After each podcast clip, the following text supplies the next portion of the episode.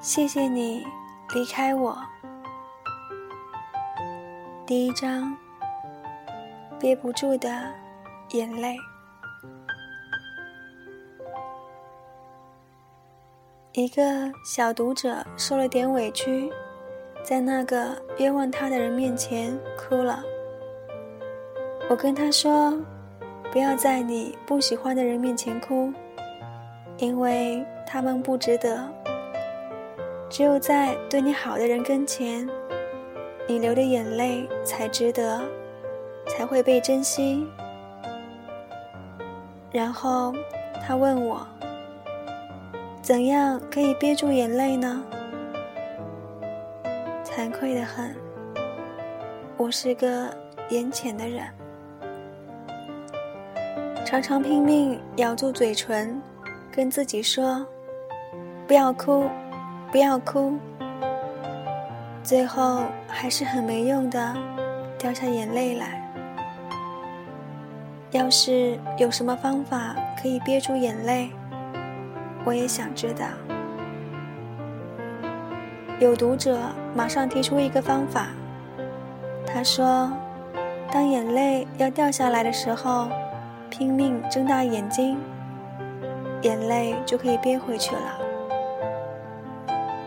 另一个读者说：“眼泪快要掉下来的时候，只要拼命仰起头，眼泪就不会掉下来了。”这个方法真的行得通吗？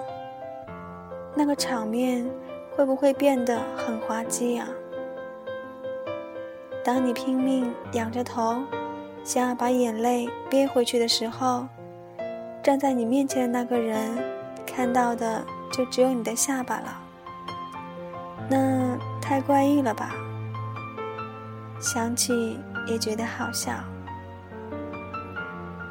大概是。一个人这么做的时候，自己也觉得太好笑了，所以眼泪可以憋回去。我只有一个方法可以憋住眼泪，就是在想哭的时候，赶快逃跑，找个地方躲起来，关上门，哭个够，然后抹干泪水，挺直腰背。若无其事的走出来，不让别人知道我哭过。可惜，红红的眼眶还是会出卖我。我不为自己那么容易掉眼泪而难堪，我只为自己在不想流泪的时候流泪，在不应该流泪的时候流泪而难堪。现在的我。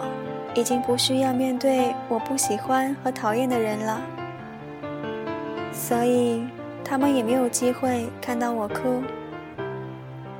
然而，即使在我爱和爱我的人面前，我有时候也不想他看到我的眼泪。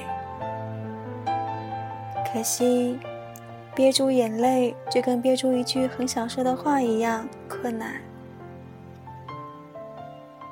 明知道说了出来，也许会后悔；明知道说了出口，他以后也许不会像现在这么爱我，可终究还是说了。要是那一刻能够拼命仰着头，把话憋回去，那多好啊！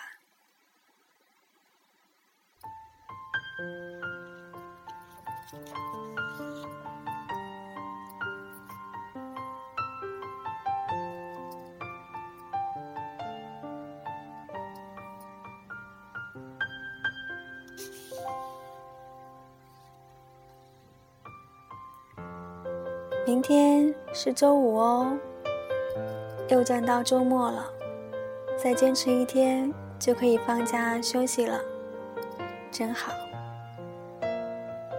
是不是心情也一下子明媚起来了呢？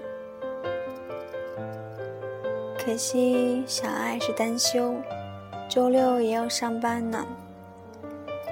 真是无比的羡慕双休的人啊！特别是在即将到来的寒冷的冬天，贪恋被窝的温暖。